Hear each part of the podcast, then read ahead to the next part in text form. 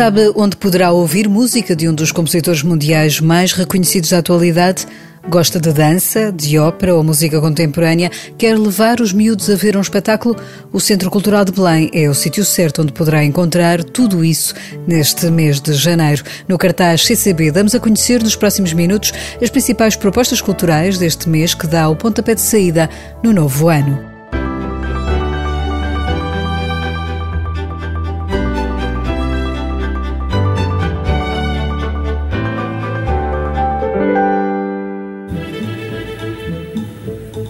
É um dos compositores norte-americanos mais reconhecidos da atualidade. Já compôs para Portugal a ópera Corvo Branco, com que abriu a Expo 98 de Lisboa. Philip Glass regressa agora ao nosso país com uma nova ópera, Orfeu. Apresenta-se no palco do Grande Auditório do Centro Cultural de Belém, dias 27 e 29 de janeiro.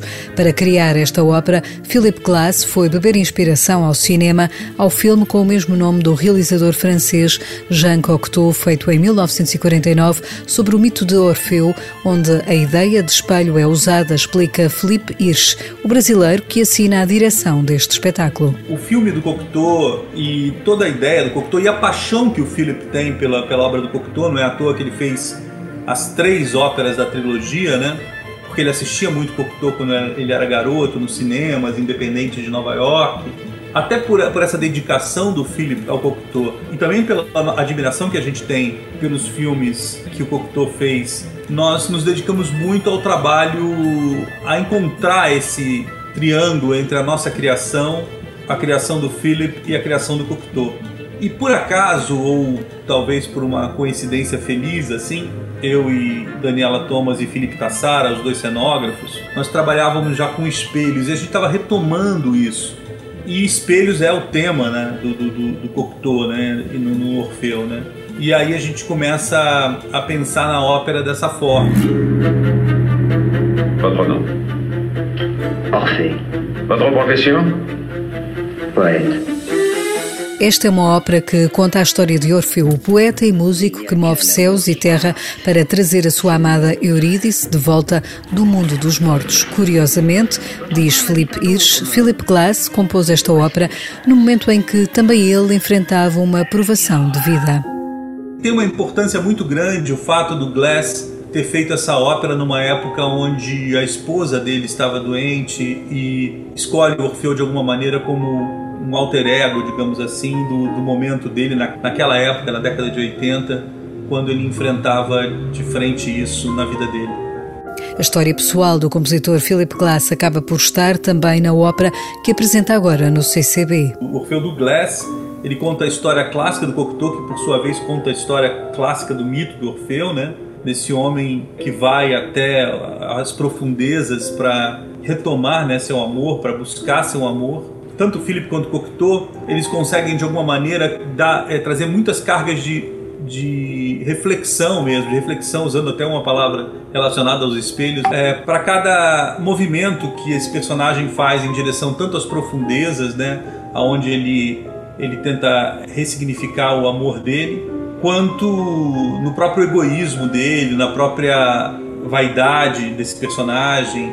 Então existe aí um, uma descida aos infernos mesmo e tem uma importância muito grande o fato do Glass ter feito essa ópera numa época onde a esposa dele estava doente e escolhe Orfeu de alguma maneira como um alter ego, digamos assim, do, do momento dele naquele, naquela época, na década de 80, quando ele enfrentava de frente isso na vida dele. Esta ópera de câmara em dois atos será interpretada pela portuguesa Orquestra Metropolitana de Lisboa, com nomes como Carla Caramujo, Susana Gaspar, Marco Alves dos Santos, Andréa Baleiro, Luís Rodrigues ou Cátia Morezo, entre os principais intérpretes. Para o brasileiro Felipe Hirsch, ter trabalhado com Philip Glass foi uma oportunidade única de colaborar com quem marca a música mundial. Fico muito honrado, muito feliz, né? Primeiro de sabê-lo, uma pessoa tão com pés no chão e cabeça na, na, no céu, sabe? Uma pessoa tão iluminada, tão inspirada, mas ao mesmo tempo tão acessível. Quer dizer, é um, é um nome, é uma pessoa que de fato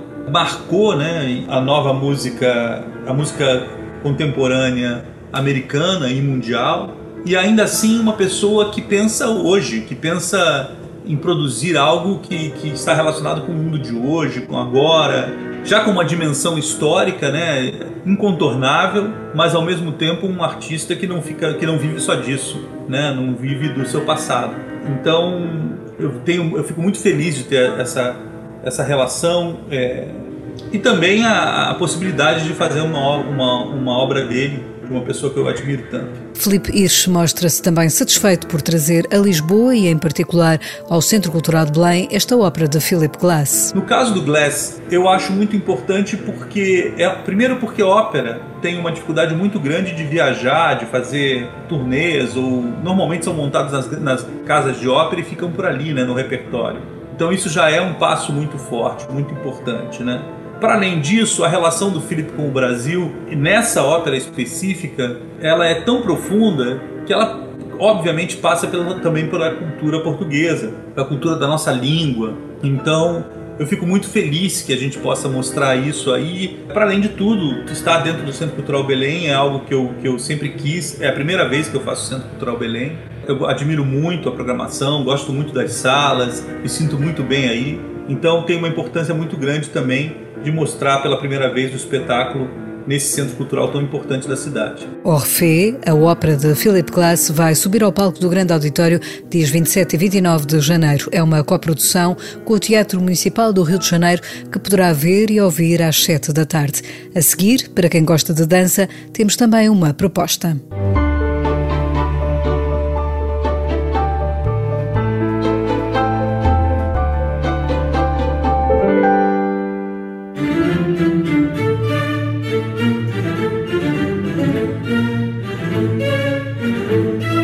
Pode um livro inspirar um espetáculo de dança? Foi o que aconteceu com a bailarina e coreógrafa Olga Roriz, que criou Insônia, o espetáculo que vai apresentar no palco do Grande Auditório do Centro Cultural de Belém, dias 13 e 14 de janeiro. O livro do Prémio Nobel da Literatura japonês, Yasunari Kawabata, andou anos com ela e Olga Roriz tentou, por várias vezes, criar uma coreografia a partir dele. Foi numa história antiga, muito antiga, que é o, o livro da Casa das Belas Adormecidas, do do Yasunara Kawabata, que eu já quis pôr este livro, este romance em palco desde os anos 90, já no Bali Gulbenkian. Portanto, eu já no Bali Gulbenkian propus ao Jorge Salavisa pegar nesta história e pô-la em palco. E depois, já de ter a minha companhia, voltei em 2006 ou 2007 a pegar exatamente nesse, nesse mesmo romance. Eu acabei por pôr de parte a segunda vez e fiz um espetáculo sobre o tempo. Nesta terceira vez, acabei de, por pôr de parte outra vez e fazer um espetáculo sobre o erotismo. Mas só agora concretizou esta vontade de dar corpo ao livro no espetáculo Insônia. Mas, mais uma vez, e porque trabalhou a história desta coreografia com os bailarinos, Olga Roriz percorreu outros caminhos paralelos ao livro. E eu passo para os meus bailarinos esta história, mais uma vez não faço a história, e começo a trabalhar sobre o erotismo. Então, o, o espetáculo começou a crescer ao longo destas histórias particulares de cada um dos bailarinos. Ele foi-se formando nestes cruzamentos entre estes corpos eróticos, eh, que são este, este grupo de, de, de, sete bailarinos, ainda por cima de cinco nacionalidades diferentes, um, e, e, e, esta viagem uh, pelo seu, pelas suas heranças genéticas. Olga Roriz também sobe ao palco ao lado destes bailarinos de nacionalidades como italiana, cubana ou inglesa. Todos trabalham na busca da verdade do espetáculo, diz a coreógrafa. Temos ali quase quatro gerações, pessoas com 20 anos, 30 anos, 40 anos e eu, que tenho 66, não é?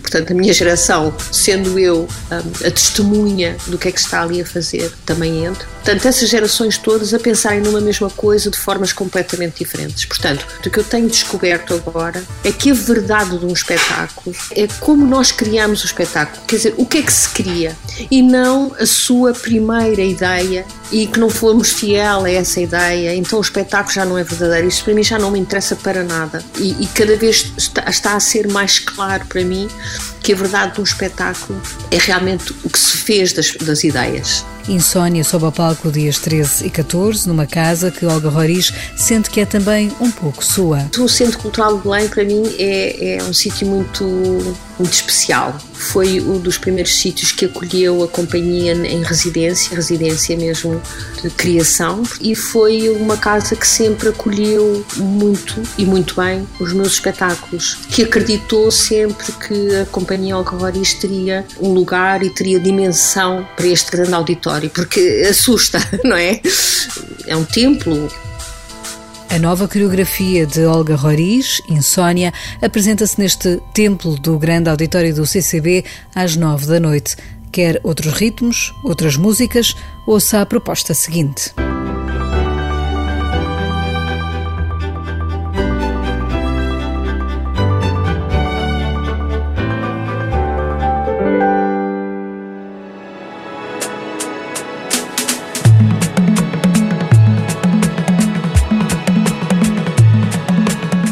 Janeiro é o mês que marca o início da colaboração do músico e artista Jonathan Uliel Saldanha com o Centro Cultural de Belém. A Jonathan foi dada carta branca para fazer uma programação de música que cruza destinos tão diferentes como Portugal, o Uganda, o Haiti e o Brasil. Esta carta branca era especificamente direcionada para o meu trabalho com música. A ideia era poder expandir numa programação algumas das colaborações e alguns dos projetos com que eu tenho estado mais ou menos envolvido nos últimos tempos. E a partir dessa lógica comecei a desenhar uma programação com algumas das colaborações que fiz e que tenho feito com a Nhega Nhega, é uma editora com base no Uganda, em Kampala, e com uma série de músicos e ensembles que ou que produzo ou que participo enquanto compositor e também alguns outros projetos, um projeto do Porto com que estou amplamente envolvido também e algumas outras coisas que não estou diretamente envolvido, como por exemplo os haitianos Chukwali Bete, ah, mas que estive a trabalhar no disco, no último disco deles e de alguma forma temos uma conexão e também seria seria uma dessas, dessas relações. Portanto, tudo isto, relações que nos últimos dois, três anos se têm estabelecido como, de alguma forma, os meus protocolos de ação dentro da música. É uma carta branca que vai marcar os próximos seis meses da programação do CCB. Músico, artista visual e construtor sonoro, Jonathan Saldanha traz ao CCB a sonoridade de novos mundos e a pandemia deu uma ajuda no desenvolvimento deste trabalho. Qualquer adversidade provoca sempre uma, uma reação contrária que muitas vezes se torna positiva ao, ao, ao, longo do tempo. Neste caso, até quando se instalou a pandemia, eu estava por acaso no Uganda a trabalhar com, com músicos congoleses e ia lá para duas semanas e de repente fiquei seis meses retido, porque os voos ficaram todos suspensos. Portanto, de repente, passei de duas semanas a seis meses e isso abriu uma série de, possibilidades e passei a, desenhar e a construir com, com alguns amigos uma série de colaborações e, e explorações a partir desses seis meses. Portanto, a pandemia, de alguma forma, abriu uma espécie de portal uh, e, proporcionou muitas das coisas que iremos mostrar. O primeiro concerto desta Carta Branca, a Jonathan Uliel Saldanha, será no próximo dia 29 de janeiro, às 9 da noite. Lembra-se que lhe dissemos que também tínhamos propostas para os mais novos? Ora, ouça o que temos já a seguir.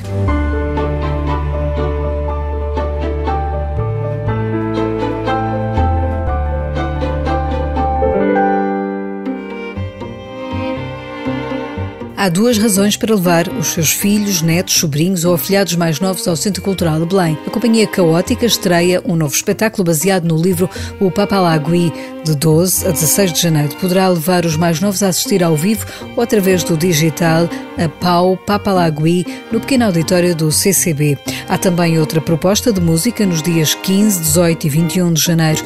O Cão que Vem de Tão Tão Longe é um espetáculo não só para os filhos, mas também para os pais, a partir da vida e da música de Moondog, Louis Thomas Hardin, o excêntrico e visionário viking que tocou nas ruas de Nova York e foi admirado por Igor Stravinsky e Frank Zappa. Na música clássica, ainda antes da ópera de Philip Glass, no CCB, a Orquestra Sinfónica Portuguesa apresenta dia 16 o espetáculo a propósito de Orfeu, com obras de Offenbach, Liszt e uma obra de Philip Glass. Se preferir outros ritmos, dias 21 e 22 de janeiro, poderá assistir à performance performance multimédia Strange Smoke Over My Skin no Pequeno Auditório. Também no Pequeno Auditório, no dia 23, acontece uma homenagem a José Saramago.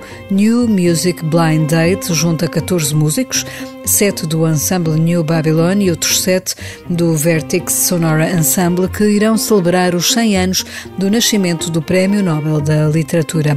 Para algo diferente, no dia 27 de janeiro poderá ouvir os Clube Macumba, no pequeno auditório, às 9 da noite. Eles são um dos mais recentes projetos musicais da cena cultural que junta nomes como Todd Trips, dos Dead Combo, João Doce, Gonçalo Prazeres e Gonçalo Leonardo. O concerto acontece numa altura em que a banda está a lançar o seu primeiro disco. Como vê, são muito diversificadas as propostas que o CCB preparou para o mês de janeiro.